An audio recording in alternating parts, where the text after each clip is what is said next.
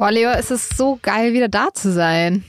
Ja, Ja. endlich wieder im richtigen Rhythmus. Dieser Rhythmus, sich einmal die Woche hinzusetzen mit dir und über so krasse Themen zu reden, das Mhm. ist der Rhythmus meines Lebens. Ich habe sonst Oh. keine andere Routine. Oh. Ich wünschte, ich wünschte, es gäbe noch andere Dinge wie Sport, Nee, das kannst du jetzt weglassen. Du wünschst dir nur mit mir zu reden. über Mord und Totschlag.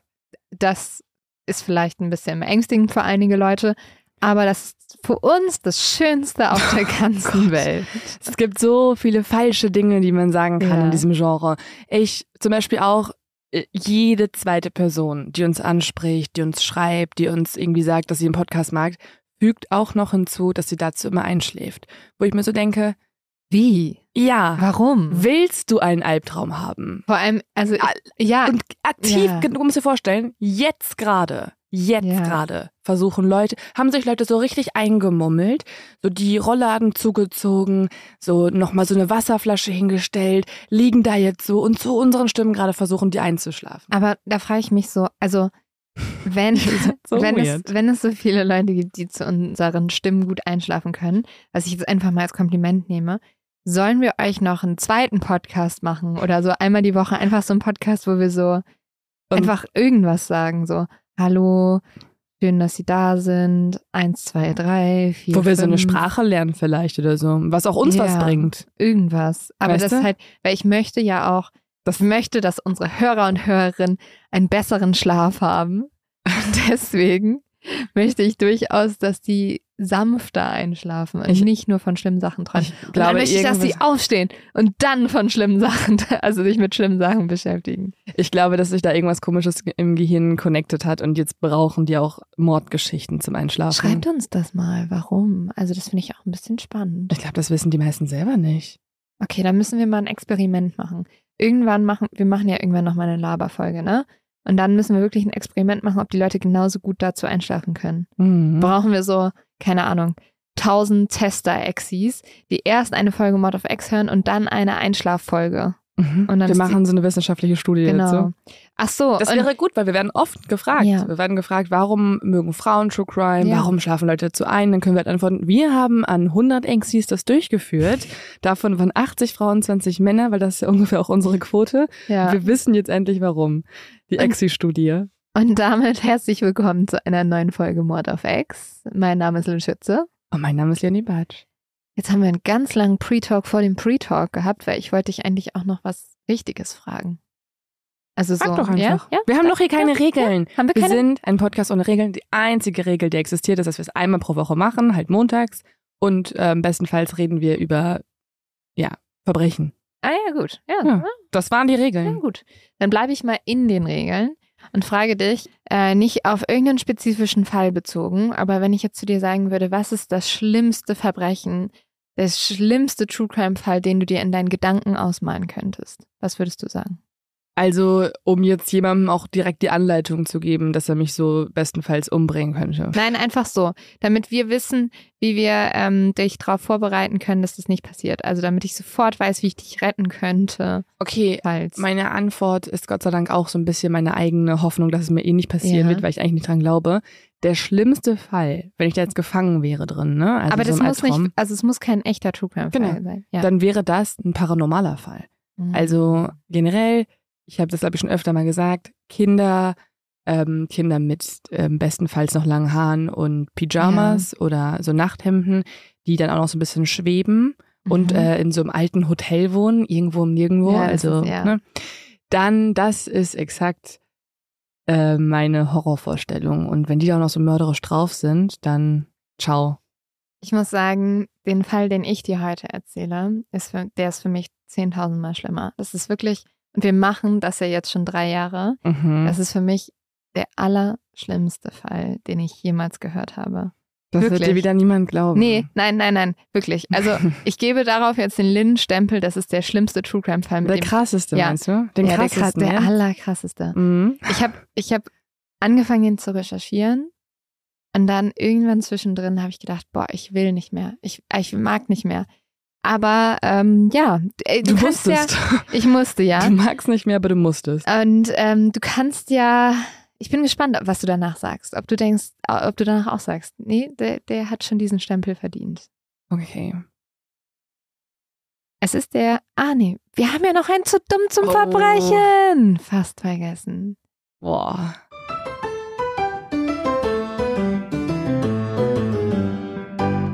So, pass auf.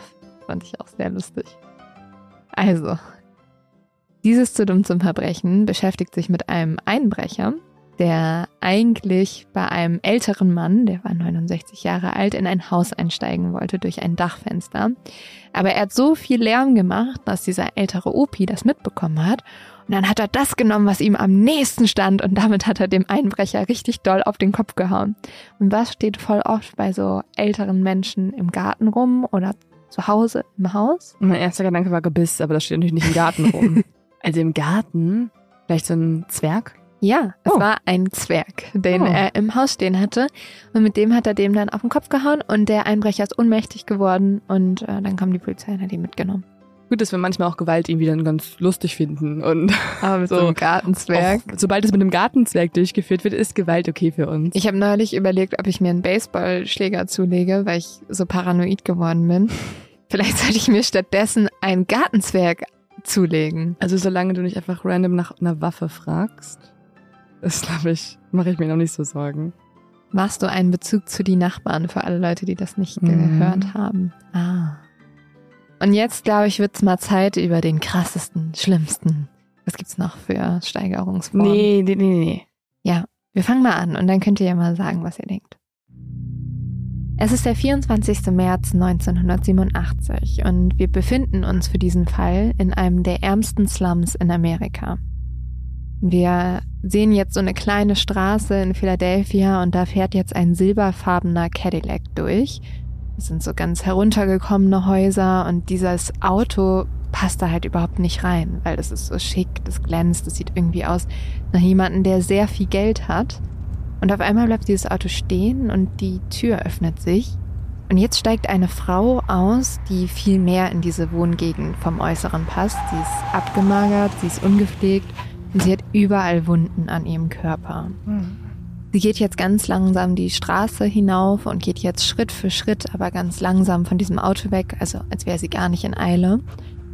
Und der Mann, der am Steuer sitzt, der guckt dieser Frau eine Weile nach und dann gibt er Gas und fährt davon. Und sobald der Cadillac verschwunden ist, fängt diese Frau jetzt super panisch an zu rennen. Einige Straßen weiter bleibt sie dann bei einer Telefonzelle stehen. Sie geht in diesen kleinen Kasten, hebt den Hörer ab und wählt den Notruf. Sie schreit jetzt vollkommen panisch in dieses Telefon und wenig später verlässt sie diese Telefonzelle, bleibt davor stehen und schaut sich immer wieder panisch um. Dann biegt auf einmal ein Mann um die Ecke. Und dieser Mann kennt die Frau von früher. Die beiden haben mal in demselben Wohnblock gewohnt und die haben oft gemeinsam Drogen genommen. Dieser Mann heißt Vincent und er begrüßt die Frau jetzt ganz freundlich. Er ist total erstaunt darüber, dass er sie sieht und sagt, wie geht's dir? Wo hast du gesteckt? Wir haben dich ja monatelang nicht mehr gesehen. Und daraufhin antwortet diese Frau ihm jetzt sehr, sehr panisch, Vincent, ich kann nicht reden, ich erzähle dir das alles später. Und Vincent antwortet jetzt ihr wiederum total verärgert und sagt, hey, du warst monatelang verschwunden. Wir wollen einfach wissen, was los ist. Erzähl uns das doch. Und die Frau antwortet ihm gehetzt, hey, hör mir zu, ich wurde entführt. Ich bin in einen riesigen Schlamassel geraten, bitte lass es einfach gut sein.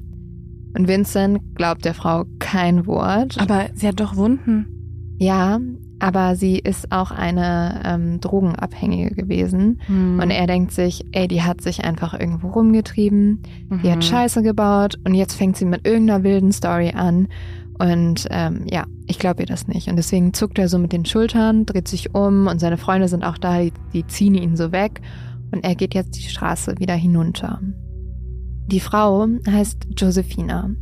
Und Josephina war schon öfters abgehauen. Sie hat früher sehr viele Drogen konsumiert. Und deswegen vermutet halt Vincent auch, dass sie einfach einen schlechten Trip hat. Und das erklärt auch, also dass Josephina so viele Drogen genommen hat und dass sie übrigens auch eine Prostituierte war, dass als sie vor vier Monaten verschwunden ist, da ist sie nämlich nach einem Streit mit ihrem Freund einfach aus dem Haus gegangen, hat nie jemand nach ihr gesucht, weil alle gedacht haben, sie hat einfach, Mhm. ist einfach abgehauen. Weiß man, welche Drogen sie genommen hat? Sie hat Crack genommen. Okay, also auch richtig Genau. heftig. Und ja, es hat sich damals niemand so richtig gewundert, dass sie weg war und niemand hat nach ihr gesucht.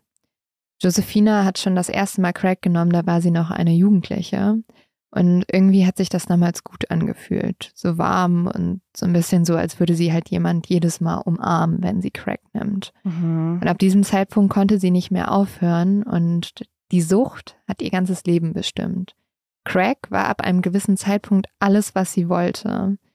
Und so kam es, dass sie, als sie noch sehr jung war, so 15, 16 Jahre, angefangen hat, selbst zu dealen, um sich diesen Stoff leisten zu können. Und leider reichte bald auch das Dealen nicht mehr aus. Und so fing sie mit 17 Jahren an, in einer Gogo-Bar zu tanzen. Mhm. Oh. Mit 19 Jahren bekam sie dann ihr erstes Kind, aber Josephina war leider keine gute Mutter. Zu sehr hatten die Drogen sie immer wieder im Griff und sie lässt ihr Kind alleine zu Hause und so nehmen die Behörden ihr ihre Tochter weg. Ja, das hört sich an wie eine typische Crack-Laufbahn leider. Ja. Also das ist ja ganz oft so, vor allem in Amerika, wo Crack ja noch viel verbreiteter ist als irgendwie hier in Europa.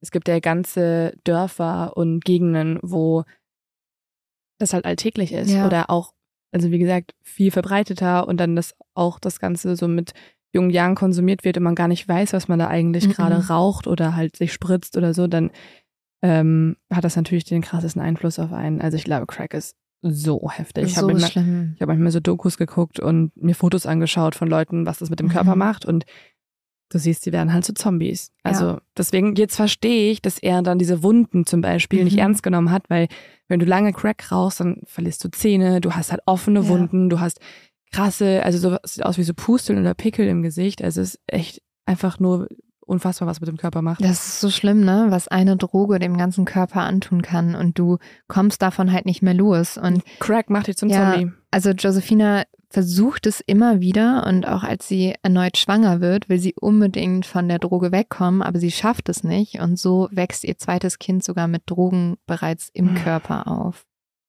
Und gerade deshalb ist es so, dass als ihr Sohn geboren wird, ihr die Kinderschutzbehörde erneut droht, ihr den Sohn wegzunehmen, aus einem guten Grund ja Mhm. auch. Aber das rüttelt Josephina so ein bisschen wach. Also sie sagt jetzt, ich bin durch mit den Drogen, ich will das nicht mehr, ich möchte meine Kinder zurückbekommen.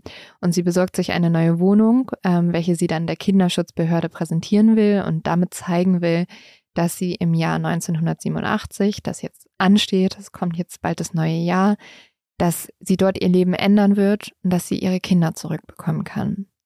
Doch stattdessen ist Josephina kurz vor Weihnachten einfach verschwunden. Und ihr Freund war sich damals sicher, Josephina hat es nicht geschafft, erneut der Sucht zu widerstehen. Und diesmal war es einfach so schlimm, dass sie nicht wiedergekommen ist. Mhm. Er hat sich vielleicht auch gedacht, sie ist einfach durchgebrannt mit irgendeinem Freier oder sie ist halt in einem Drogenloch versackt. Ja, und das ist ja auch irgendwie verständlich, dass er das denkt. Mhm. Jetzt sind vier Monate vergangen und Josephina steht alleine vor dieser Telefonzelle und sie wartet. Schließlich biegt endlich ein Polizeiauto um die Ecke und zwei Polizisten steigen aus. Die sagen dann zu ihr, okay, Miss, wir haben einen seltsamen Anruf von Ihnen bekommen. Was ist denn los? Oh, ich vermute einfach schon, dass die ihr nicht glauben werden. Ich bin jetzt schon sauer. Ja, Josephina fängt jetzt an zu erzählen und was sie erzählt ist wirklich so schrecklich, dass man vielleicht auch verstehen kann, dass die Polizisten erstmal total, ja, erstaunt sind und den Kopf schütteln, weil sie sagt, dass sie von einem fremden Mann in einem Kellerverlies gefangen gehalten wurde. Er hätte sie vergewaltigt, gefoltert und sie mit Hundefutter gefüttert. Und dann fügt Josephina noch was hinzu, wo sie eigentlich jetzt total ungläubig werden. Sie sagt, da sind noch andere. Ich war nicht alleine. Oh mein Gott. Und spätestens jetzt erkennt Josephina, dass ihr die Beamten halt gar nicht glauben. Und sie hat aber etwas, das sie ihnen zeigen kann, damit sie eine Art Beweis, damit sie ihr glauben. Also zieht sie ihre Hose hoch und darunter sind jetzt sehr deutlich an ihren Beinen Fesselspuren zu erkennen. Oh mein Gott. Sie erklärt der Polizei auch, dass sie ihren Peiniger gerade überreden konnte, sie kurz nach Hause zu bringen, er aber an einer Tankstelle nicht weit entfernt von hier auf sie warten würde. Und so übergeben die zwei Beamten Josephina in die Obhut einer Polizistin und fahren selbst zu dieser Tankstelle, um halt zu schauen, ob es diesen mysteriösen Mann gibt. Mhm. Und hier müssen sie tatsächlich nicht lange warten, nämlich dann fährt der silberfarbene Cadillac auf die Tankstelle auf. Die Beamten fordern den Mann jetzt auf, auszusteigen und sie fragen ihn nach einem Ausweis und der Mann hält ihn auch einen hin. Er heißt Gary Heidnick und wohnt in der 3520 North Marshall Street. Gary kriegt jetzt Handschellen angelegt und er erkundigt sich, ob der Grund seiner Festnahme sei, dass er Unterhaltszahlungen nicht bezahlt hätte. Also Er tut auch sehr Also, unschuldig. liegt das daran? Es tut mir voll leid. Und die Beamten schütteln jetzt den Kopf und sagen, nee, also da gibt es so eine Frau, die erzählt halt, dass du sie übelst gefoltert hast und umbringen wolltest. Und tatsächlich wird zu diesem Zeitpunkt Josephina jetzt auch von der Polizistin dahin gebracht, um diesen Mann zu identifizieren. Und sie schaut jetzt Gary an und sagt, ja, das ist er. Und in dem Moment, wo Gary Josephina sieht, wird er leichenblass. Er realisiert jetzt nämlich, die Frau, der er eigentlich vertraut hat, hat ihn gerade verraten. Ah. Warum Wie- hat er ihr vertraut? Ja, musst du, glaube ich, noch ein bisschen weiter zuhören, Leo. Ja. Wenig später machen sich die Polizisten dann auf zum Haus in der 3520 North Marshall Street. Die Tür lässt sich mit dem Schlüssel, welchen sie von Gary bekommen haben, nicht öffnen, also benutzen sie einen Rambock. Sie gehen durch das Haus und dieses Haus ist riesig. Die Beamten wissen aber sehr genau, wo sie hin müssen, nämlich in den Keller. Das hat ihnen Josephina davor sehr deutlich beschrieben. Und von der Küche aus führt jetzt eine dunkle Steintreppe nach unten. Der Keller selbst ist nur wenige Quadratmeter groß. Und in der Mitte des Raumes liegen zwei Frauen auf zwei Matratzen. Es ist eiskalt, trotzdem sind sie nur mit einem dünnen Laken bedeckt. Ihre Füße sind mit einer Kette an eines der Wasserrohre befestigt. Als die Frauen dann den Polizisten bemerken, fangen sie an zu schreien und kriechen panisch an die Wand. Der Polizist versucht den Frauen jetzt mitzuteilen, dass er ihnen nichts Böses will. Er versucht sie zu beruhigen und sagt immer wieder, ich bin hier, um euch zu befreien. Mhm. Und langsam beruhigen sich jetzt die Frauen. Sie rücken von der Wand ab und sie deuten mit ihren Händen auf eine Holzplatte auf dem Boden. Auf dieser Holzplatte stehen wiederum sehr schwere Säcke. Polizisten gehen jetzt dahin, nehmen die, diese Säcke weg und heben die Platte hoch. Und sie sehen jetzt, dass unter dieser Holzplatte eine kleine Grube ist und darin kauert ein 18-jähriges Mädchen. Gott. Sie ist verängstigt, sie ist dreckig und sie ist verletzt. Und die Polizisten nehmen jetzt diese drei Frauen und übergeben sie alle direkt dem Notarzt. Sie haben alle schwere Verletzungen und werden direkt ins Krankenhaus gebracht. Währenddessen geht der Kommissar, der jetzt auch zuerst nach unten gegangen ist und die Frauen entdeckt hat, durch das Haus und schaut sich weiter um. Er fängt an mit der Küche. Da ist er ja am Anfang nur durchgerannt. Und er sieht, dass auf dem Herd ein großer Topf steht. Darin schwimmt eine fettige Substanz, die schrecklich stinkt. Auf der Küchentheke steht eine große Maschine, die vollkommen verdreckt ist. Und an den Messerklinken sind noch Fetzen von rohem Fleisch zu erkennen. Der Kommissar öffnet jetzt den Backofen und hier drin befindet sich eine Ofenform, in welcher ein großer Knochen liegt. Und dieser Knochen erinnert an eine menschliche Rippe. Also merkt er jetzt, dass da die Frauen nicht nur gefangen gehalten wurden, sondern auch ermordet wurden. Ja, nicht nur das. Zuletzt öffnet der Kommissar jetzt das Gefrierfach und jetzt gibt es auch gar keinen Zweifel mehr, was im Kochtopf oder im Backofen war. Boah, nee. Denn im Gefrierfach liegt ein abgeschnittener Unterarm. Insgesamt findet die Polizei im Kühlschrank etwa 10 Kilo gut verpacktes Menschenfleisch, zwei Knie, einen Oberarm, zwei Unterarme. Also, ich, wir haben ja schon öfter über Kannibalismus hier gesprochen. Mhm. Oder über, ja, diese Art von Gewalt. Ich kann einfach nicht glauben, erstens, dass das Menschen durchführen an anderen Menschen, dass da 0,0% Empathie existiert. Mhm. Zweitens, dass das schmeckt. Kannst du doch nicht erzählen, Ja. dass wenn du dein ganzes Leben lang Tierfleisch isst oder ähm, gar kein Fleisch, dass du das magst. Also es sind so zwei unterschiedliche Gedanken, die ich habe, wo ich es nicht nachvollziehen kann. Also in diesem Fall hat wahrscheinlich nicht Gary die Opfer gegessen. Kann ich schon mal vorab sagen. Es ist, dieser Fall ist wirklich so unglaublich schlimm, aber. Also er ist nur der Koch für irgendwen anderes. Mhm. Oh mein Gott. Mhm. Also spätestens jetzt wird auch den Polizisten und Polizistinnen bewusst, all die Geschichten, die Josefina erzählt hat, sind wahr und wahrscheinlich ist noch etwas viel, viel Schlimmeres in diesem Haus passiert. Die Durchsuchung vom Haus und Grundstück nimmt mehrere Tage in Anspruch. Es ist total heruntergekommen und viele Möbel befinden sich in keinem guten Zustand. Die Datenbanken zeigen dann, dass Gary Heidnick ein Army-Veteran ist mit einer eigentlich nur schmalen Invalidenrente.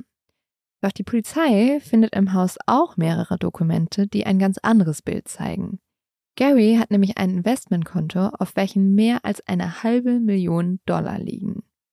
Die Polizei findet auch Dokumente, welche zeigen, dass Gary als Bischof eine Kirche geleitet hat, die er selber gegründet hat. Ja, passt super gut Mhm. zusammen. Mhm. Und Gary Heidnick ist halt für die Ermittler und Ermittlerinnen jetzt so voller Widersprüche und Rätsel. Sie Mhm. können nicht so richtig definieren, wer ist dieser Mann, was hat er alles Grausames getan. Und um das zu erfahren, sprechen die Polizisten zuerst mit den Frauen, die sie gefunden haben, und sie fangen an bei Josephina. Und das machen wir jetzt auch.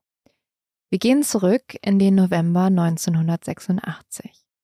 Josephina hält ihren kleinen Sohn im Arm und Sie hat ihn gerade erst geboren und ab diesem Moment ist diese Entscheidung da, ich will meinen Sohn behalten, weil sie darf ihn eigentlich nicht mit nach Hause nehmen, weil sie als Süchtige einfach keine gute Mutter war.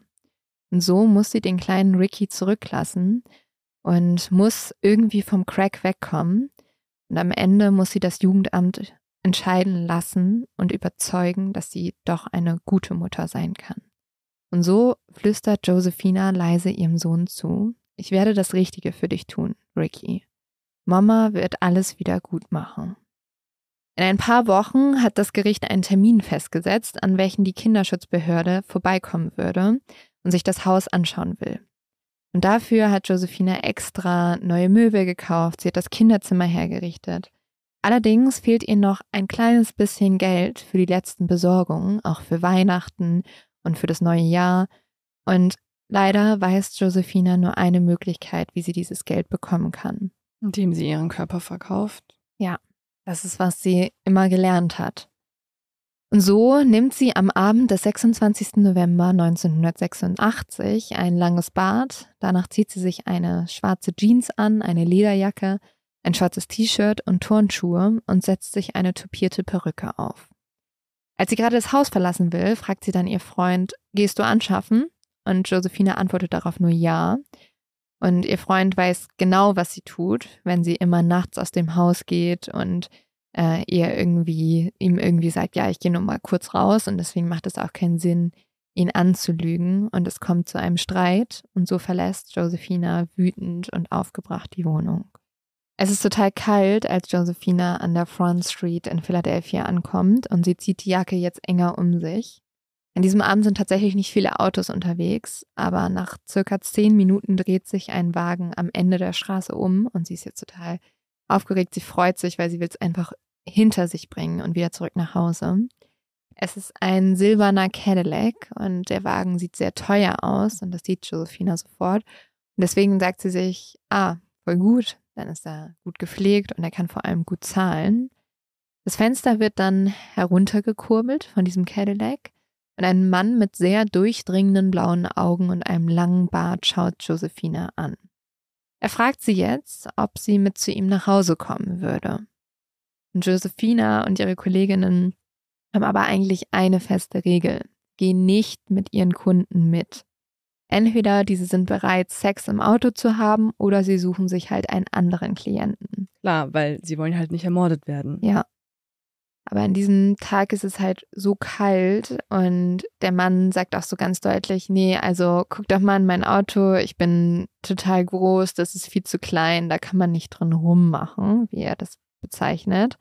Sie schaut rein und sie versteht auch seinen Punkt und außerdem wirkt er halt so gepflegt und wirklich nach einem anständigen Typen und sie braucht das Geld, dass sie sagt, okay, ich werfe diese Regel über Bord. Also steigt sie ein. Auf der Fahrt fragt der Mann Josephina, ob sie Kinder habe.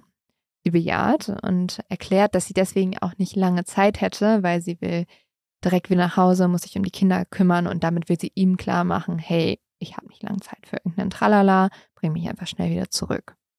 Dann fragt Josephina den Mann noch nach seinem Namen. Er antwortet, er heißt Gary und fragt sie, wie sie heiße. Josephina antwortet mit einem Fake-Namen, den sie immer bei der Arbeit verwendet, und sagt, ich bin Nicole. Der Cadillac biegt jetzt ins Slumviertel von Philadelphia ab. Das ist keine gute Gegend. Hier halten sich vor allem auch viele Drogendealer auf. Das weiß Josephina natürlich aufgrund ihrer eigenen Vergangenheit. Und dann steuert Gary auf ein großes Haus mit einer Veranda zu. Liegt auf einem Hof, welcher wiederum mit einem Maschendrahtzaun abgesperrt ist. Als Josephina jetzt hinter dem Mann ins Haus tritt, wirkt hier erstmal alles ganz gewöhnlich. Also sie erkennt ein dunkles Esszimmer, in welchem wiederum ein Flipperautomat steht, Essstühle und ein großer Tisch. Doch als sie genauer hinschaut, fällt ihr etwas Merkwürdiges auf.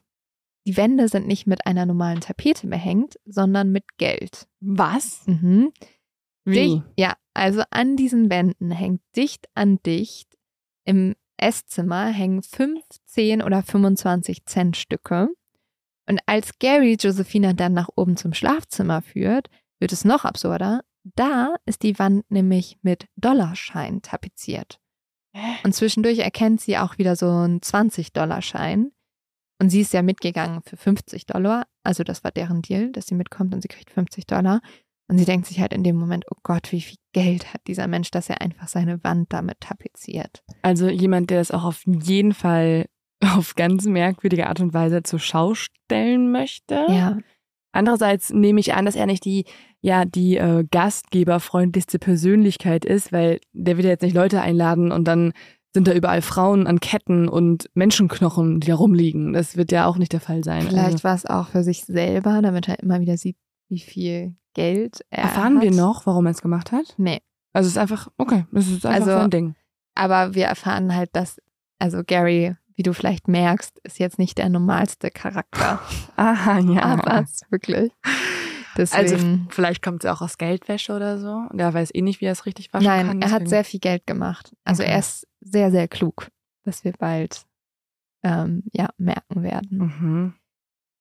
Im Schlafzimmer reicht Gary Josephina dann einen 50-Dollar-Schein, das hatten sie ja abgemacht, und sie fängt an, sich auszuziehen. Die beiden schlafen jetzt miteinander. Und nachdem Gary gekommen ist, steht Josephina auf. Sie will gerade ihre Unterhose anziehen, als sich auf einmal ein Arm um ihre Kehle legt. Mhm. Und Gary drückt ihr jetzt ganz langsam die Luft ab.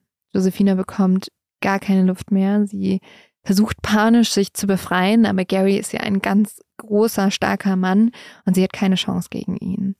Und Josephina merkt jetzt so langsam, wie ihr Leben an ihr vorbeizieht. Sie sieht ihre Mutter, sie sieht ihre Jugend, den Weg in den Absturz und ihre Kinder. Doch kurz bevor sie ohnmächtig wird, lockert Gary den Griff.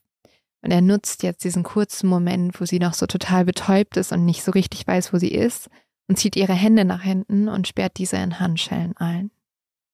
Hör auf, dich zu wehren, sonst muss ich dich wieder würgen, sagt Gary so nüchtern, als würde er Josephina jetzt gerade fragen, was sie essen möchte. Und in dem Moment denkt sie sich schon so, das hat er, glaube ich, nicht das erste Mal gemacht. Ja, gerade auch, dass er perfekt stoppen kann, kurz Mhm. vor dem Moment, wo sie ohnmächtig wird. Das Ja. ist ja auch, da musst du ja schon mal Leute halt gewürgt haben, um zu wissen, wann ist dieser Moment da. Josephina gehorcht dann, sie hat schreckliche Angst, aber sie denkt sich, okay, sie arbeitet halt auch schon ein bisschen länger als Prostituierte und manchmal sind sie es halt auch einfach richtig crazy Typen und sie muss es einfach über sich ergehen lassen Ja. und dann ist es vorbei. Ja. Und so führt Gary Josephina jetzt nackt und gefesselt runter zum Esszimmer und dann weiter zu einer Tür. Als Gary die Tür öffnet, sieht Josephina ein paar Stufen, die ins Dunkel führen. Und jetzt stößt Gary Josephina die Treppe hinunter. Sie findet sich auf dem Boden eines kleinen Kellers wieder. Das grelle Licht einer Glühbirne erhellt den kargen Raum. Josephina erkennt eine Gefriertruhe, ein Radio und noch ein Flipperautomat. Und mittendrin in diesem Raum ist ein großes Loch am Boden. Josephina friert und zittert vor Angst am ganzen Körper. Gary befestigt jetzt eine Fußfessel an ihrem Knöchel und den Verschluss verschließt er noch zusätzlich mit Superkleber, weil er sicher gehen will, dass sie auf gar keinen Fall diese Kette aufkriegen wird. Und er trocknet diesen Kleber dann mit einem Föhn. Und als Josephina diesen Föhn hört, muss sie irgendwie weinen, weil das ist so, ein alltägliches, also dieses Geräusch, die föhnt sich auch jeden Morgen die Haare und es ist so ein Alltagsgegenstand mhm. und es ist so absurd, dass dieser Alltagsgegenstand jetzt dafür genutzt wird, sie für immer einzusperren. Mhm. Und in dem Moment weiß sie auch, dieser Mann weiß wirklich ganz genau, was er tut. Gary nimmt jetzt Josephina die Handschellen ab, er fasst sie an der Schulter und stößt sie in das große Loch am Boden. Aber das Loch ist zu klein und so passt Josephina nicht ganz rein. Gary drückt aber immer wieder ihren Kopf runter. Josephina hockt jetzt zusammengekauert in diesem kleinen Loch. Ein Knie liegt auf dem anderen Knie, ein Arm ist um den Kopf geschlungen und der andere ist seitlich eingeklemmt. Und dann legt Gary eine schwere Platte auf das Loch und alles wird dunkel. Josephina hört nur noch, wie etwas auf die Platte geschoben wird, dann Schritte. Gary geht die Treppe wieder hoch und jetzt ist Josephina ganz alleine und sie ist gefangen. Sie schreit vor Angst, vor Schmerzen, vor Panik. Niemand hört sie. Gary hat ein Radio angemacht und dieses übertönt all die Schreie.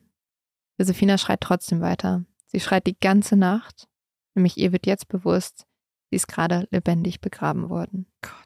Das ist mein allerschlimmster Albtraum. Ja. Man kann, also ich konnte das gar nicht vorhin nennen als meinen Albtraum, weil ich mir es einfach nicht vorstellen man, kann. Ja, da will man nicht dran denken. Das ist einfach, also es ist für mich nicht greifbar. Genauso wie der Gedanke, was mit uns passiert, wenn wir tot sind. Ja. Sind so abstrakte Konstrukte, die kann man sich nicht vorstellen, wenn man noch nie was annähernd ähnliches erlebt hat. Ja. Also hoffentlich halt. Ja, es ist ganz, ganz schrecklich und bei Josephina hält das die ganze Nacht an und sie wacht dann irgendwann so halb auf, ist noch voller Schmerzen, so in so einer Trance und ihre ganzen Knochen sind halt total verkrampft, ihr ist kalt und in ihrem Mund sammelt sich immer mehr Blut. Irgendwann hört Josephina dann, wie der Radiosprecher ganz fröhlich verkündet, es sei jetzt 6 Uhr und der nächste Tag ist angebrochen und es sei jetzt Thanksgiving und wie schön das denn für alle wäre. Und ähm, sie versucht die ganze Zeit, sich zu beruhigen und um den Verstand nicht zu verlieren, denkt Josephina immer wieder an einen Satz, welcher ihre Mutter ihr früher immer gesagt hat. Und dieser Satz ist, du bist eine Kämpferin, Josie. Und so schafft es Josephina, die Nacht zu überstehen. Irgendwann hört sie wieder Schritte. Gary kommt zurück. Er schiebt die Platte weg und holt Josephina aus dem Loch doch bevor sie sich über die wiedergewonnene Freiheit so richtig freuen kann, beginnt bereits der zweite Albtraum. Gary schlägt sie und vergewaltigt sie. Warum? Warum? Ja. Danach dreht er sich zu Josephina und sagt, weißt du, Nicole, also er nennt mhm. sie ja Nicole, ich habe dich aus einem ganz bestimmten Grund hierher gebracht. Das ist ein Teil meines Plans. Ich will Kinder haben, verstehst du? Viele Kinder. Ich habe schon Kinder, aber der Staat nimmt sie mir immer wieder weg. Naja, und jetzt bietet sich mir eine Möglichkeit, Kinder zu bekommen, ohne dass irgendjemand sie mir wegnehmen kann. Du bist nur der Anfang, Nicole. Du wirst hier unten mein Baby bekommen. Aber nicht nur du. Ich will hier unten zehn Mädchen haben, damit ihr alle meine Kinder bekommt. Und dann werde ich meine Kinder selbst großziehen können, ohne dass sich irgendjemand einmischt. Du hast gesagt, du hast Kinder, deshalb weiß ich, dass du schwanger werden kannst. Es wird nur eine Frage der Zeit sein. Oh Mann. So krank, oder? Ja, und vor allem ist das ja genau das Gegenteil, was sie damals mit der Aussage bezweckt hat. Also ja. sie hat ja extra gesagt, ja, ich habe Kinder, damit es schnell vorbei ist, damit ja. sie schnell zu Hause sein kann. Und für ihn war der Moment wahrscheinlich die Bestätigung, mhm. hey, ich habe die richtige hier. Sie hat Kinder, also kann sie Kinder kriegen. Ja, es ist richtig krank und vor allem, also ist dann sozusagen die Gewalt an den Frauen nur Mittel zum Zweck? Also er hat es wirklich nur darauf abgesehen, sich viele Kinder zu zeugen? Ist er eigentlich pädophil? Will er eigentlich die Kinder? Nee, er will, also er gibt an, das erklärt er gleich noch weiter, dass er halt wirklich irgendwie gerne, ja, Vater sein möchte. Ähm, aber er hat auf jeden Fall, und das werden wir jetzt noch ganz intensiv merken, er hat auch eine sehr sadistische Ader und es geht mhm. ihm nicht darum, nur Kinder zu zeugen, sondern es geht auch darum, die Frauen zu quälen. Und das mhm. merkt jetzt Josephine auch. Sie merkt, oh Gott, ich bin einem komplett wahnsinnigen Mann zum Opfer gefallen. Mhm. Und Gary redet jetzt immer weiter. Er sagt, der Staat nimmt mir ein verdammtes Kind nach dem anderen weg und will, dass ich dabei zusehe. Sie sind mir eine Familie schuldig und irgendwie werde ich eine bekommen. Nach allem, was dieses verdammte Land mir weggenommen hat, ist das das Mindeste, was ich verdient habe. Zuerst haben sie mir meinen Verstand weggenommen und dann meine Kinder. Okay, er sieht zumindest schon mal ein, dass er nicht bei Verstand ist. Nee, das ähm, weiß er auch. Fast gruseliger nochmal, Mhm. oder? Er weiß, er ist verrückt. Ja. Und das ist okay, so in die Richtung. Gary erzählt Josephina jetzt auch, dass er in der Kindheit bei einem Sturz von einem Baum eine schwere Kopfverletzung Oh. sich zugezogen hat. Eine, Bingo. und zwar eine so schwere, dass das seinen Kopf sogar verformt hat. Mein Gott. Ja. Das ist wirklich so gruselig, ne? Mhm. Also, wenn ich irgendwann mal ein Kind haben sollte, Ja. das wird von mir komplett bewacht. Der Kopf immer so ein Helm, Ja. so ein Riesenhelm. So, warum, warum Ja. trägt dein Sohn die ganze Zeit einen Helm? Er hat doch gar kein Fahrrad mehr Er wird kein sich. Serienmörder. Ich habe gehört von Serienmördern, er soll keiner werden, ja. Ich habe tatsächlich ähm, einen amerikanischen Podcast dazu gehört. Und da hat eine der Podcasterinnen erzählt, dass sie als Kind mal eine schwere Kopfverletzung hatte. Und der Hm. Arzt damals zu der Mutter gesagt hat, wenn sie irgendwelche auffälligen Anzeichen hat, bringt sie bitte zurück. Oh Gott. In dem Sinne auch nochmal eine Frage an alle Ärzte. Ist das ein Ding? Fragt man das? Macht man? Also weiß ich nicht. Aber würde Sinn machen, wäre sehr sinnvoll. Ich war das eher so ein Arzt, der sich auch ein bisschen mehr mit so True Crime auseinandergesetzt Ja, hat, der so weiß, dass es daher rührt.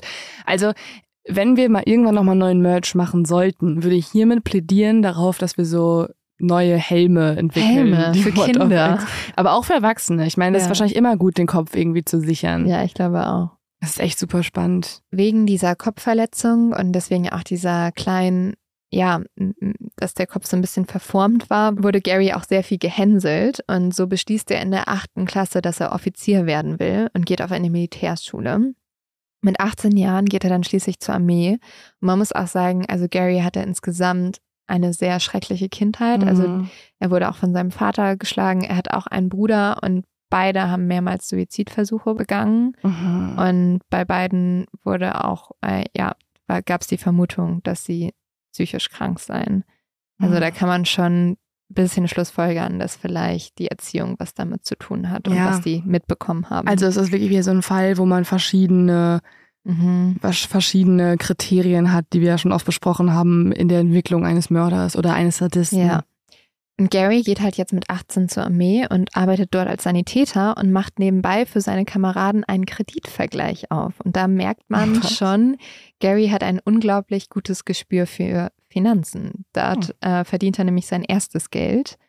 Die Armee versetzt ihn dann später für einige Monate nach Kaiserslautern. Also der war auch bei uns in Deutschland eine Zeit lang. Also, Ja, Ja. fuck. ja, nicht so gut. War nicht auch irgendein Dennis Dennis Nielsen. Nielsen war auch da. Ähm, wir hatten mehrere bei uns. Ja, Das ähm, ja, war eine. Halt nach dem Krieg natürlich ähm, konnte man in haben der die Armee Amis uns die Serienmörder rübergeschickt, weil wir Mhm. nicht genug drüben in Deutschland hatten. Also Die waren ja- überhaupt nicht. Also wir hatten sehr viele leider. Vielleicht war Mann. Deutschland auch so ein Anzugspunkt für komplett wahnsinnig gewordene Menschen. Das kann natürlich sein. Oder also ja, also in der Zeit glaube ich hatte man da bei der Armee nicht ein paar mehr Freaks auf jeden Fall. Ja. Oberflächlich gesehen läuft hier eigentlich alles gut, doch im August 1962 klagt Gary über Schwindel und Sehstörungen. Hm. Und so wird er zu verschiedenen Ärzten geschickt und die stellen zum einen eine Magen-Darm-Grippe fest, zum anderen aber auch Symptome auf eine geistige Erkrankung. Und die Army diagnostiziert Gary jetzt jegliche Symptome für eine Schizophrenie, ohne ihn jedoch offiziell als schizophren einzustufen. Wie? Aber das verstehe ich nicht. Also sie. Ich glaube, sie wollten die Diagnose nicht stellen. Aber sie haben gesagt, er hat eigentlich alle Anzeichen, schizophren zu sein. Und das ist tatsächlich auch ähm, eine Diagnose, die zu Gary ganz gut passt. Weil er sich auch immer so fühlt, als ob irgendwer ihn verfolgen würde und so. Oder er stellt sich Dinge vor, oder inwiefern? Ja, also es gab viele Symptome, die zumindest da schon gesehen wurden, wo Leute gesagt haben, er könnte schizophren sein. Hat denn der Staat ihm mal was weggenommen? Nein, ihm wurden halt seine Kinder von, also er hat schon Kinder bekommen und die Frauen haben ihm die Kinder weggenommen, weil Okay. sie ihn halt für wahnsinnig halten. Und er hat dann geklagt und verloren und dementsprechend war es dann das Gericht, also der Staat in dem Ja. Sinne, der. Ja, okay. Er musste halt Kindergeld dafür zahlen, aber hat seine Kinder nicht mehr gehabt. Aus einem sehr guten Grund. Mhm, mhm. Wenige Wochen später, nach der Untersuchung, wird Gary dann zurück in die USA geschickt. Drei Monate später wird er entlassen aus gesundheitlichen Gründen. Und zwar heißt dort der offizielle Grund eine schizoide Persönlichkeitsstörung. Also bei einer schizoiden Persönlichkeitsstörung wird normalerweise gesagt, dass es so ist, dass die Menschen nicht besonders starke zwischenmenschliche oder ja sehr gefühlslastige Beziehungen Mhm. aufbauen können, weil sie ja daran einfach nicht viel Gefallen finden und sich deswegen sehr zurückziehen, Mhm, Also einfach kaum soziale Kontakte haben und Ja. ja, ja. sehr für sich sind. Bei Gary nehmen dann die nächsten Jahre die psychischen Probleme aber immer noch mehr zu. 1970 nimmt sich seine Mutter das Leben und daraufhin folgen Selbstmordversuche und lange Klinikaufenthalte. Ein Psychiater wird später Gary wie folgt beschreiben: Wären psychische Erkrankungen ein olympischer Wettbewerb, Gary Heidnick wäre ein aussichtsreicher Kandidat für die Goldmedaille. Wow. Ja. Also, oh mein Gott. Also es ist auch mega traurig, mhm. weil alle diagnostizieren hier irgendwas, aber anscheinend hat ja nie jemand durchgehalten mit der Behandlung. Also wenn er wieder entlassen wird, dann macht es gar keinen Sinn. Und vor allem, ich finde es auch so krass, weil wenn verschiedene Sachen diagnostiziert werden, liegt es vielleicht auch daran, dass einfach nie einmal das Richtige, also ihm wird zum Beispiel die schizoide Persönlichkeitsstörung diagnostiziert. Es kann ja auch gut sein, dass das einfach ein Symptom von einer viel tief, also von, Mhm. von zum Beispiel Depressionen sind, dass Ja. du dich zurückziehst. Also es wirkt so wahllos, was hier diagnostiziert wird. Warum arbeitet man nicht einfach einmal mit einer Diagnose und ähm, Ja. gibt Medikamente? Also irgendwie verstehe ich es nicht. Was in der Psychiatrie aber auch gemacht wird, ist ein IQ-Test. Und Mhm. Gary erzielt ein Ergebnis von 130. Und damit gilt man bereits als Genie. Hm. Also, das macht es vielleicht nicht viel leichter, dass wir es hier auch mit einem unglaublich intelligenten Mann zu tun haben. Ich würde einmal stark diese IQ-Tests im Jahr 1900, wann auch immer 80 oder was das war, 1970, äh, anzweifeln, weil ich Mm, glaube, ja. damals hat man vielleicht auch noch ein bisschen mehr nach Zahlen gefragt und da war er sehr gut drin. Also ich kann mir vorstellen, dass es eher so in die Richtung ging und dass sich der IQ-Test über die Jahrzehnte sehr, sehr verändert hat. aber es gibt ja leider auch viele sehr schreckliche Männer und Frauen auch, die auch sehr intelligent sind, aber trotzdem, Mhm. ja, solche Dinge betun. Ja. Manchmal liegt ja auch Wahnsinn und großer Intellekt sehr nah beieinander. Mhm. Meistens eher im positiven Sinne, hier im sehr negativen. Mit der Zeit wird Gary immer seltsamer. Er wäscht sich nicht mehr, er redet nicht mehr.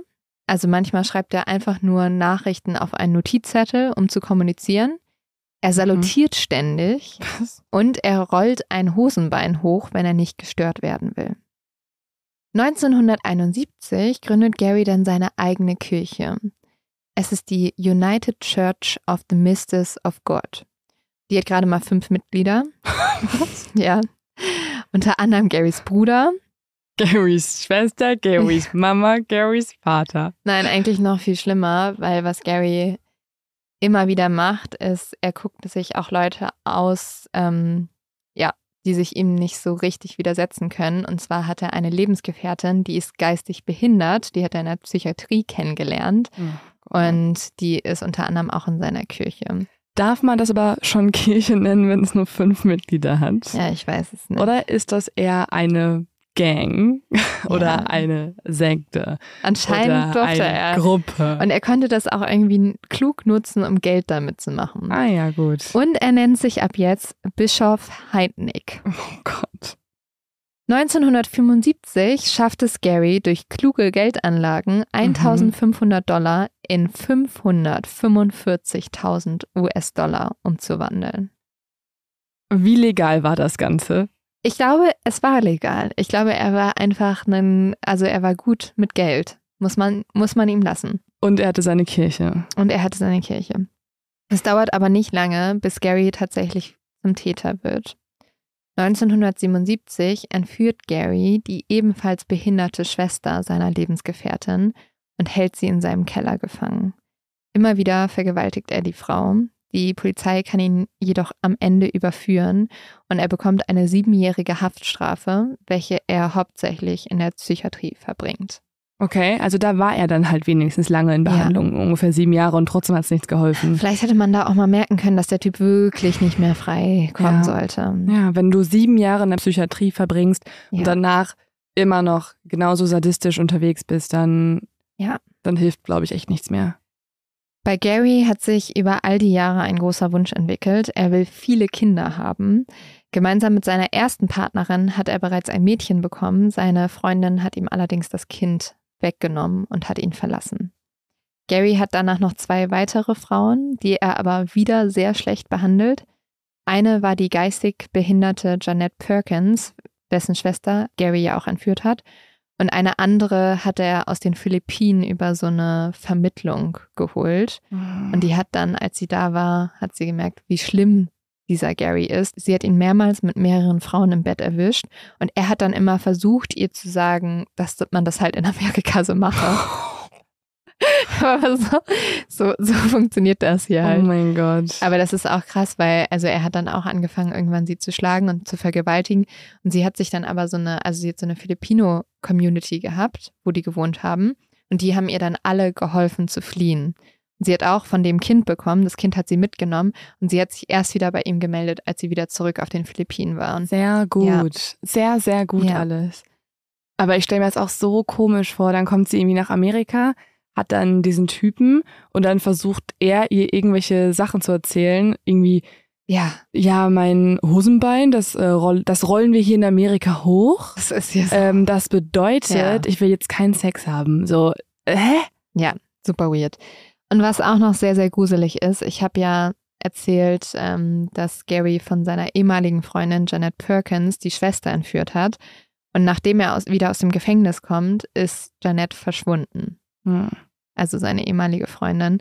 Es hat sich, aber bis heute konnte man keine Beweise dafür finden. Ich glaube schon. Ab diesem Moment, wo er dann aber seine beiden Frauen wieder verloren hat, fehlt Gary die Frau, die seine Kinder kriegen könnte. Und er entwickelt einen grausamen Plan. All das erzählt Gary jetzt Josephina, als sie in diesem Loch im Keller ist. Und ja, damit merkt sie, was halt ihre Aufgabe ist. Sie soll seine Kinder kriegen. Und deswegen sei sie ja jetzt auch da, sagt Gary. Und mittlerweile hat er, während er Josephina das alles erzählt hat, das Loch immer weiter ausgebuddelt. Erzählt Josephina auch, dass er irgendwann mit all seinen potenziellen Kindern aufs Land ziehen will und eine Kommune gründen will. Josephina kann kaum glauben, was Gary ihr berichtet. Der Mann will sich hier gefangen halten und er will eine sogenannte Babyfarm errichten. Oh mein Gott, wie viele Horrorfilme kannst du noch komprimiert in einem Fall verwenden? Dieser Fall war übrigens auch eine Inspiration mit für Schweigen der Lämmer. Buffalo Bill da drin. Ah, weil er auch ja so Kellerräume nutzt oder irgendwie so Schächte, wo er dann Ja. Menschen gefangen hält. Ich dachte eigentlich die ganze Zeit bisher, ich weiß nicht, ob du schon das Buch, hast du Simon Beckett Tiere gelesen? Mhm. Weil das war meine erste Assoziation mit, ähm, weil da hat, also die Hauptperson in dem Buch hält auch mehrere Leute gefangen, weil sie nicht alleine sein möchte und behandelt alle Menschen wie Tiere, wie der Titel ja auch sagt, und hält sie an Ketten und gibt ihnen Hundefutter und so. Ja, das passt tatsächlich Mhm. sehr gut. Wer Ja. weiß, vielleicht war da die Inspiration auch hier. Ja, und jetzt mit der Babyfarm denke ich einfach an sehr viele Horrorfilme, weil ich finde, Ja. es gibt leider zu viele Horrorfilme, wo Babys drin vorkommen und Ja. böse sind. In den nächsten Monaten vergewaltigt Gary dann Josephina immer wieder. Josephina versucht auch vergeblich zu fliehen, doch alle Versuche scheitern. Knapp eine Woche später ist auf einmal noch eine Frau da. Gary hat die geistig behinderte Sandy Lindsay entführt. Er ist auch so ekelhaft, dass er es genau auf die halt Schwächeren absieht, die das Ja. in dem Sinne nicht ähm, vielleicht so verstehen, was mit denen passiert. Ja. So, Er nimmt ganz Krank. oft Frauen, die halt eigentlich noch vom geistigen Zustand eigentlich noch Kinder sind. Und es dauert tatsächlich nicht lange, dann kommen noch mehrere Frauen dazu. Weihnachten 1986 entführte Gary Heidnick die 19-jährige Lisa Thomas, im Januar dann die 18-jährige Jacqueline Eskins. Und was diese fünf Frauen, die jetzt alle zusammen in diesem Keller wohnen, erleben müssen, ist das Schlimmste, was ich je gehört habe. Mm-mm. Und ich will auch gar nicht alles im kleinsten Detail erzählen, weil es ist einfach, es ist nur schlimm. Die Frauen werden immer wieder vergewaltigt, sie werden verprügelt, sie werden gefoltert. Gary möchte auch unbedingt alles dafür tun, dass diese Frauen nicht zusammenhalten und sich gegenseitig hassen. Und so zwingt er die Mädchen immer wieder, die anderen zu verprügeln. Und schlagen sie nicht hart genug zu, werden sie zum nächsten Opfer auserkoren. Und er zwingt auch die Frauen zuzuschauen, wenn er eine vergewaltigt. Und es ist alles einfach nur schlimm. Und Josephina ist tatsächlich die einzige, die dieses Spielchen so richtig mitspielt. Sie verpfeift die anderen Frauen, wenn sie etwas machen, was Gary nicht will. Sie schlägt auch härter zu als alle anderen. Mhm.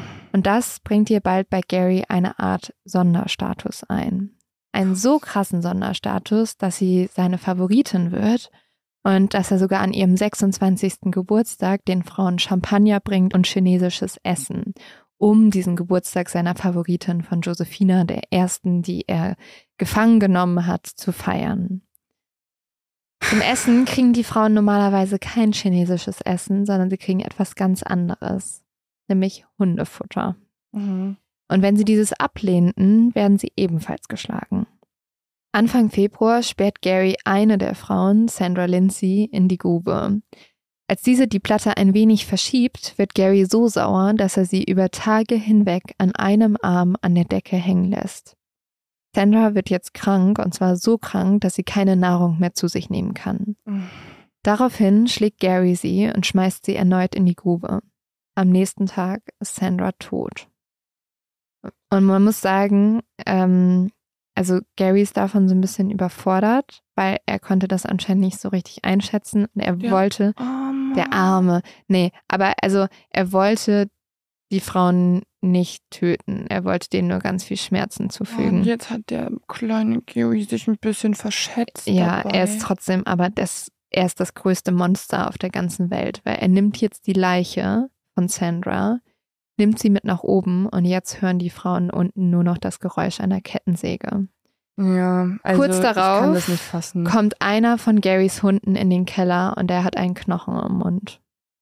Und wenn du jetzt denkst, Leo, es geht nicht noch schlimmer. Also die Menschen kriegen Hundefutter und die Hunde kriegen Menschenfutter. Nicht ganz. Hä? Ja, also so fängt es an. Aber es geht noch viel, oh nein, viel schlimmer. Die Menschen kriegen auch Menschenfutter. Ja. Gary zerstückelt jetzt Sandras Körper mit der Küchenmaschine. Wie krank. Und mischt das Fleisch unter das Hundefutter, sodass die Frauen ihre ehemalige Kameradin essen müssen. Okay, zwei Gedanken wieder. Erstens, ja. das ist alles nicht möglich, dass das eine Person gemacht hat. Das es ist kann, so krank, oder? Ja, es ist also. Verstehst du jetzt, dass ich sage, das ist mh. das hm. Krankeste, was ich je in meinem Leben gehört habe? Ja, ja. Wie, ja. was ist falsch ja. mit dir? Das ist Saw in einem, ja. in der Realität. Ja. Noch, also es ist, es ist jeder Horrorfilm zusammengepackt. Es ist Kannibalismus, es ist Sadismus, es ist mhm. Babys. Es Babys ist, sind mit drin. Es ist der schlimmste Sadismus, den du haben kannst. Er wollte ja auch, dass die das nicht merken zuerst. Deswegen hat er es ja so ins Essen dazwischen. Er hat die Frauen nicht gegessen. Er hat die Frauen die Frauen essen lassen. Wie kann man so werden? Es ist so grauenhaft. Zweitens habe ich jetzt vergessen, leider. das ist okay, es ist so schockierend, da kann man es auch vergessen. Es gibt auch tatsächlich ein, zwei Quellen oder ähm, Leute, die darüber diskutieren, ob das wirklich stimmt weil ähm, man weiß es sozusagen nur von Gary selbst und man hat halt Beweise, dass er es gekocht hat und so. Aber es gibt auch Leute, die sagen, nee, ähm, wir, wir, wir wissen gar nicht zu 100 Prozent, ob er die auch an die Frauen verfüttert hat. Und was sagen die Frauen? Also wenn jetzt zum Beispiel Ja, die, die vermuten das schon. Okay. Und das Ding ist halt, also das ist, glaube ich, das Problem mit Kannibalismus. Also du kannst es ja nie zu 100 Prozent nachweisen. Ja, vor allen Dingen, wenn du wahrscheinlich über Monate. Monate hinweg ähm, oder ja. wie auch immer, wie lange, Wochen hinweg Hundefutter isst und eh schon so Geschmack, oh. also dein, dein, dein Geschmack verändert sich ja. Du weißt ja dann vielleicht gar nicht mehr, wie, es ist so ja abartig. Es ist einfach nur so abartig. Mann, mir soll es wieder zweitens einfallen. Vielleicht irgendwann. Egal. Es ist okay, dass dir hier nichts mehr einfällt. Anfang März entführt Gary dann die 23-jährige Deborah Dudley. Also es soll jetzt ein Ersatz für Sandra her damit auch noch genug Frauen da sind, die Kinder kriegen können. Und mit den Wochen steigert sich Garys Verfolgungswahn. Also hier mhm. würde Schizophrenie doch passen.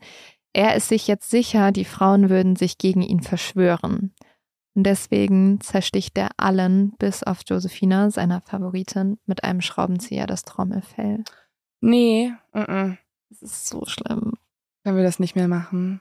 Ja, ich weiß, das war genau mein Punkt in der Recherche. Ab diesem Punkt war ich so, nee, sorry, ich bin durch. Aber es geht irgendwann bergauf. Es geht irgendwann bergauf, Leo. Du schaffst das. Wie habe ich davon noch nie gehört? der Fall ist schon alt, ne? Also 1980, Ja. ne? Aber es ist, es ist halt das Allerschlimmste. Es ist so schlimm. Die einzige, die von den Frauen immer wieder trotz allem rebelliert und kämpft, ist Deborah. Die junge Frau verhöhnt Gary. Sie will ihm auf gar keinen Fall irgendeine Art von Macht geben. Aber das wird ihr schnell zum Verhängnis. Eines Tages füllt Gary eine Grube mit Wasser. Deborah muss da hinein und Gary fügt ihr mit einem Stromkabel immer wieder Stromstöße zu. Am Ende ist sie tot. Danach zwingt Gary Josephina, also der Frau vom Anfang, ähm, ein Geständnis zu unterschreiben, dass sie Deborah getötet habe. Und damit ist er sich jetzt sicher, Josephina wird ihm für immer ausgeliefert sein. Sie wird zu seiner ständigen Begleiterin jetzt. Und das ist auch der Punkt, wo jetzt Gary Josephina mit nach oben nimmt. Also sie muss nicht mehr unten bei den anderen Frauen schlafen, sie darf oben schlafen. Und sie wird jetzt auch gemeinsam mit ihm Deborahs Leiche entsorgen. Und dafür nimmt er sie dann auch manchmal als Belohnung mit in ein Restaurant oder die zwei gehen einkaufen. Und Gary wird sich mit jeder Sache, die er mit Josephina macht, immer, immer sicherer. Das ist tatsächlich die richtige Frau für ihn. Das ist die Frau, nach der er so lange gesucht hat. Und er vertraut ihr immer, immer mehr. Hm. Währenddessen wartet Josephina aber die ganze Zeit nur auf eine günstige Gelegenheit zu fliehen. Aber sie weiß auch, alles muss perfekt stimmen. Der erste Versuch muss klappen, sonst wird es ihr letzter sein. Josephine hat früher sehr, sehr gern gepokert und sie weiß, dass es beim Pokerspiel diesen Moment gibt, der entscheidend ist, wo du bluffst. Und sie war schon immer eine gute Pokerspielerin gewesen, weil alles beim Pokern geht um das Beobachten. Kann man die Karten der Spieler daran ablesen, was sie setzen? Was verraten ihre Gesichter? Und Josephina weiß auch, Poker gewinnt man nicht mit guten Karten, sondern dann, wenn man den Gegenspieler austricksen kann. Hm. Josephina hat die letzten Monate jede Stunde, jede Minute an ihre Flucht gedacht. Also du musst dir vorstellen, sie war ja die erste Frau, die in diese Hölle gegangen ist. Mhm. Im November wurde sie entführt, mittlerweile ist es bereits März. Das musst du dir vorstellen, es ist so lange, es ist so heftig. Bis jetzt hat sich Josephina nicht getraut, ihren Trumpf zu ziehen. Stattdessen hat sie alles getan, was Gary wollte. Sie hat die anderen Frauen verraten, sie hat sie geprügelt und sie war seine treue Gehilfin geworden. Dadurch konnte sie Garys Vertrauen gewinnen und jetzt war sie bereit, endlich ihre Karten zu legen. Und das tut sie. Sie bittet jetzt Gary an, ihm ein Mädchen zu holen. Aber dafür würde sie ihre Familie sehen wollen, also ein Deal sozusagen. Und sie sagt auch zu Gary, sie könnte ihn jetzt nicht mitnehmen zu ihrer Familie, zumindest nicht beim ersten Mal, weil ähm, sie möchte erst sozusagen allen Bescheid sagen, aber dann freut sie sich total später, Gary auch ihren Kindern vorzustellen. Und damit kriegt sie ihn natürlich. Mhm. Also er denkt sich, ah, dann habe ich schon zwei Kinder sicher. Und das. Ähm, Also ich bezweifle, dass er so einen Honigkuh hatte an dieser Stelle dann. Also ja, also sie, ähm, sie denkt sich auch, also es macht voll Sinn, mich freizulassen Ja. aus diesem Horrorverlies, wo du gerade uns an die Hunde verfüttern Ja. möchtest. Und das äh, macht voll Sinn. Lass mir einfach frei. Ja, also Josephina denkt auch an diesen Moment, ähm, dass er jeden Moment einfach sagen wird, für wie dumm hältst du mich eigentlich? Aber sie hat es tatsächlich geschafft, so viel Vertrauen aufzubauen, dass er einfach Ja sagt. Was? Und er ist sich halt einfach so sicher, dass Josephina seine Partnerin ist und ihn niemals hintergehen würde. Das haben wir ja schon öfter mal auch gesehen in anderen Fällen. Mhm. Ne? Dann irgendwie, also das sind Monster, aber es gibt so einen Restfunken an Menschlichkeit, der Mhm. anderen Menschen vertraut. Also so sich Monster, wünscht, auch genau. so gesehen zu werden und Ja, ja. geliebt zu werden. Und so fahren Gary und Josephina gegen 7 Uhr abends mit dem Cadillac los. Als sie die Front Street herunterfahren, sieht Josephina ein Mädchen, das sie noch aus dem Stripclub kennt. Ihr Name ist Agnes Adams. Die beiden überreden jetzt Agnes mit in ihr Auto zu steigen und sie fahren zurück mit zum Haus. Als Gary dann, weil sie hat ihm ja ein Mädchen versprochen für den Deal. Mhm. Das ist ja das Ding. Als Gary Agnes in den Keller bringt, muss Josephina mit. Und diesmal ist sie nicht gefesselt, sondern sie begleitet Gary sozusagen als Komplizin. Und das merken jetzt auch die anderen Mädchen. Aus ihren Blicken spricht der blanke Hass und Mhm. der absolute Abschaum, weil Klar. sie wissen jetzt, Josephine hat ihm sogar ges also ja. hat ihm geholfen, noch ein Mädchen hier hinzubringen. Toll, die war eine von uns und jetzt ist sie auf der anderen Seite. Ja, Und Josephina würde ihnen in diesem Moment am liebsten zuflüstern, ich hole Hilfe, macht mhm. euch keine Sorgen. Aber sie kann halt nicht riskieren, dass Gary irgendwas bemerkt. Und dann sperrt Gary Agnes in die Grube und geht mit Josephina wieder nach oben. Jetzt ist er bereit, seinen Teil des Deals einzulösen. Am 24. März 1987 fahren die beiden los zu Josephinas alter Wohngegend. Josephina zeigt Gary eine Tankstelle, dort soll er auf sie warten, während sie ihre Familie besucht. Danach würde sie sofort zurückkommen, versprochen, sagt sie ihm noch. Gary nickt und fährt Josephina zu dem Ort, wo er sie vor vier Monaten das erste Mal getroffen hat. Als Josephina aus dem Wagen aussteigt, hämmert ihr Herz so doll, dass sie denkt, Gary müsste es eigentlich hören. Ganz langsam geht sie die Straße hinunter. Gary darf auf gar keinen Fall Verdacht schöpfen. Als der Cadillac um die Ecke biegt, fängt Josephina an zu rennen. Und damit sind wir wieder am Anfang unserer Geschichte. Mhm. Josephina verständigt jetzt die Polizei und Gary wird festgenommen. Und ähm, tatsächlich können die Frauen so befreit werden. Im Strafprozess wird aber eine Frage eine ganz große Rolle spielen, nämlich zum einen, ob Gary zurechnungsfähig ist und ob Josephina eine Komplizin von Gary war. Also das versucht Zwei er. Zwei mega schwierige Fragen. Ja, also ähm, Garys Verteidigung versucht das sehr klar zu machen, dass Josephina mitschuld ist. Mhm. Ähm, das wird von der Richterin aber sofort abgelehnt. Mhm. Es gibt tatsächlich auch einige der Frauen, die sozusagen sagen, ja, die hat das alles, die hat das ja alles mitgemacht, die hat uns total geschlagen, das hätte sie nicht machen müssen. Andererseits ist halt auch wirklich das Ding, die wären halt niemals freigekommen, wenn sie es nicht gemacht hätte. Ja, ne? ja. Und ich finde, man merkt an dem Punkt, dass sie sofort die Frauen gerettet hat, als sie frei war, dass sie keine Komplizin war. Ja. Außerdem ist es auch super schwierig. Sie war halt wenn ein du, Opfer. Ja, und wenn du über vier Monate hinweg gefoltert wirst und ja. entmenschlicht wirst, dann reagierst ja, ja. du wahrscheinlich auch nicht mehr super rational ab irgendeinem Zeitpunkt oder, ähm, oder verständnisvoll. Also das macht ja auch dich vielleicht zum Monster, die konstanten Schmerzen. Und um, also das sieht man naja, doch daran, dass Menschen, um sich zu retten, halt verschiedene Dinge tun. Das hat sie halt getan. Ja. Also im Endeffekt hat sie die Frauen geschlagen, damit ihr selbst nicht das Trommelfell durchgestochen wird. Und das du? wiederum ist menschlich. Ja, also ich verstehe auch, dass die Frauen da eine gewisse Wut auf sie noch hatten, weil ja, sie ja, ja, auch, also zum Beispiel, ähm, die waren auch richtig sauer. Also die eine hat sich richtig drüber aufgeregt, dass sie noch eine Frau in die Hölle gebracht hat. Also mhm. es war aber am Ende auch halt nur ein Tag, ne, und dafür sind alle freigekommen. Ja. Aber trotzdem ist es halt super schwierig. Und du konntest hat, es einfach nicht richtig machen. Nein. Aber am Ende hat sie halt ähm, ja alle befreien können, dadurch, dass sie ihn ja so eingelullt hat. Also wird Josephina nicht verklagt. Nein, überhaupt Gut. nicht. Ja. Und die Jury hat auch ein sehr eindeutiges Urteil. Nach zweieinhalb Tagen verkünden sie, dass Gary Heidnick wegen des zweifachen Mordes für schuldig erklärt wird sowie für Entführung, Freiheitsberaubung, widerrechtliche Fixierung, Vergewaltigung, sexuelle Nötigung, unsittliche Entblößung, diverse Sittlichkeitsvergehen, schwere und einfache Körperverletzung. Weil es geht ja dann nicht, also es geht ja um die Frage, ob er zurechnungsfähig ist, also ob er das alles bewusst gemacht mhm. hat. Und das Gericht ist sich ziemlich sicher, ja.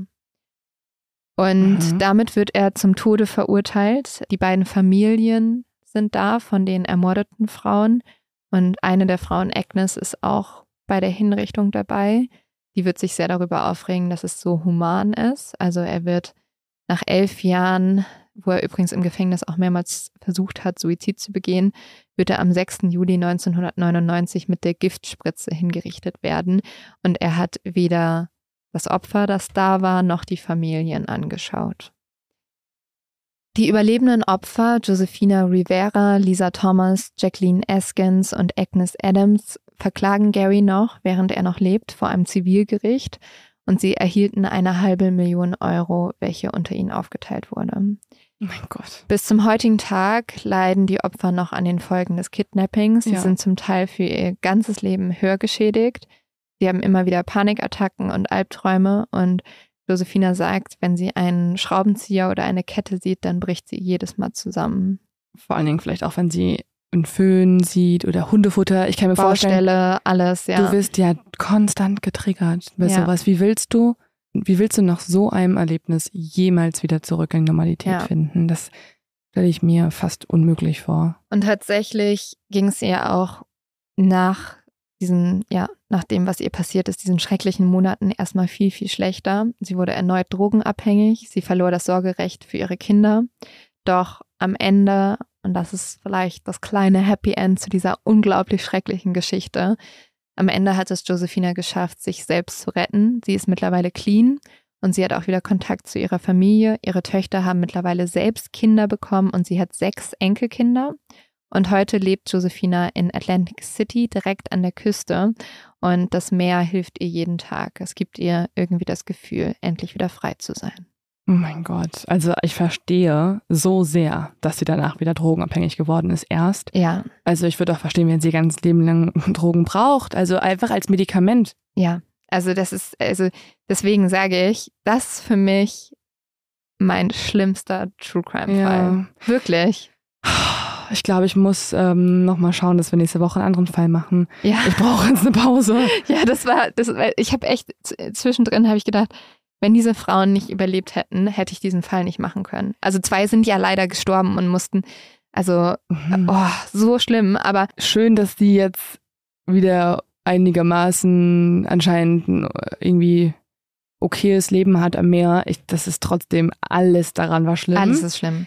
Ähm, ja. Falls ihr jetzt schon am Schlafen seid, das ist keine wir, Folge zum Schlafen. Das war erstens keine Folge zum Schlafen. Zweitens hoffen wir, träumt ihr nicht genau davon. Nein. Also es ist, oder beziehungsweise es fühlt sich eigentlich an wie ein Traum, ein Albtraum, weil man kann nicht verstehen, dass das wirklich mal passiert ist. Es ist so unglaublich grauenhaft. Also wirklich. Also also nächste Woche, Leute, berichten wir euch von Wirtschaftsverbrechen. Die Opfer sind Konsumenten und Konsumentinnen. Es geht um finanzielle Sorgen. Oder es geht auf gar keinen Fall um Körperverletzung. Oder wir machen so ein richtig langes zu dumm zum Verbrechen. die, so die Folge ist lang. ein großes zu dumm Verbrechen. Eine Oma wollte eine Praline klauen. Ich finde, das ist keine schlechte Idee. Ja. Also, falls ihr sowas wollt, falls ihr sagt, ey, ähm, ihr seid seit zwei Wochen wieder mhm. zurück und ihr seid direkt schlimmer eingestiegen denn Oder je. wir machen eine, eine Laberfolge mal wieder. Wir haben ja noch eine. Vom Oktoberfest? Ja. Ja, das Problem, Leute, okay, darüber müssen wir kurz sprechen. Leo und ich haben eine Folge auf dem Oktoberfest aufgenommen. Ja. Aber mittlerweile ist es natürlich November. Und das Problem war auch, wie man sich das vorstellen kann, ja. war vielleicht das eine oder andere Getränk im ja. Spiel. Und wir sind dann von dem ursprünglichen ah. Konzept einer, ja, eines Kriminalfalls weggegangen und haben einfach nur eineinhalb Stunden über unsere Kindheitstraumata gesprochen, mhm. über unsere Meinung zu ja. Medien, über Dirndl. sehr oft auch das Wort also es ging Brüste. sehr viel um Brüste, es geht auch um Pisse.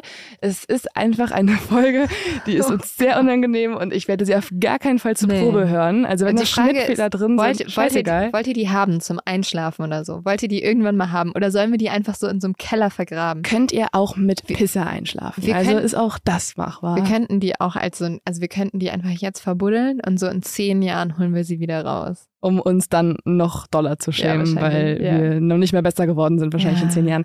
Ey Leute, es ist wirklich ganz, ganz unangenehm. Ja, hm. also das diskutieren wir nochmal auf Social Media. Folgt uns auf Instagram, Mord of X Podcast. Lasst nette, nette Kommentare bitte zurücklassen. Falls ihr diese Folge wollt, vielleicht machen wir jetzt so einen Code, weißt du, damit wir wirklich merken, wir hörten eigentlich bis zum Ende dieser Folge, wer ist noch wach. Falls ihr die nächste Woche hören möchtet, die Oktoberfest-Folge, kommentiert doch einfach mal also Hashtag, kommentiert Brüste oder Hashtag kommentiert Brüste. Brüste oder der ist vielleicht ein bisschen komisch, kommentiert vielleicht ein Brezel.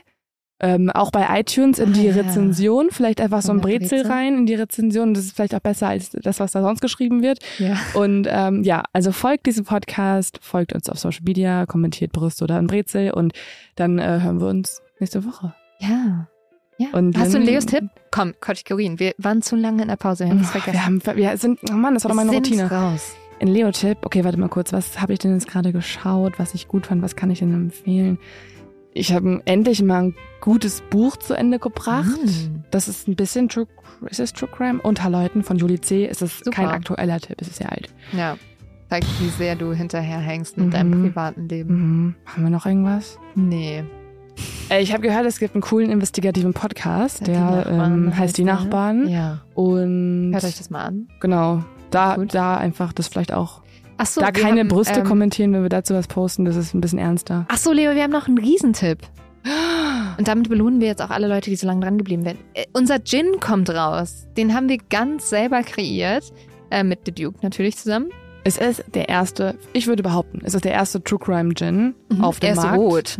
Er ist aus Schlehen. Schlehen, Leute, Ja. ich wusste nicht, dass es das überhaupt gibt, ehrlich gesagt. Ich auch nicht. Das ist Obst, das ist eine Frucht, war mir nicht bekannt bis dahin. Es ist so eine, die sieht man auch ganz oft mit so Raben zusammen. Mhm. Also wenn man das so googelt und so oder irgendwie was malen perfekt. würde. Ähm, es ist so eine rote Beere und daraus besteht der Gin und macht es zu, einer roten, zu einem roten Elixier. Und was Und ihr könnt den kaufen cool ist, und dann checken, ob wir euch vergiften wollen oder ob er wirklich Mhm, lecker Ob ist. da noch Gift reingefügt wurde oder nicht. Und vor allem ist noch ein Rätsel mit drin. Und dafür müsst ihr in der Verpackung was Spezielles Mhm. lösen. und ihr könnt dann, so eine Destillerieführung gewinnen und so. Das ist richtig geil. Echt? Ja, wir verlosen richtig geilen Shit. Oh, okay. Ja. Das wusste ich auch noch nicht. Also Leute, ähm, wann kommt der raus, Leo der Gin? 14. Nächste Woche. Woche Montag. 14.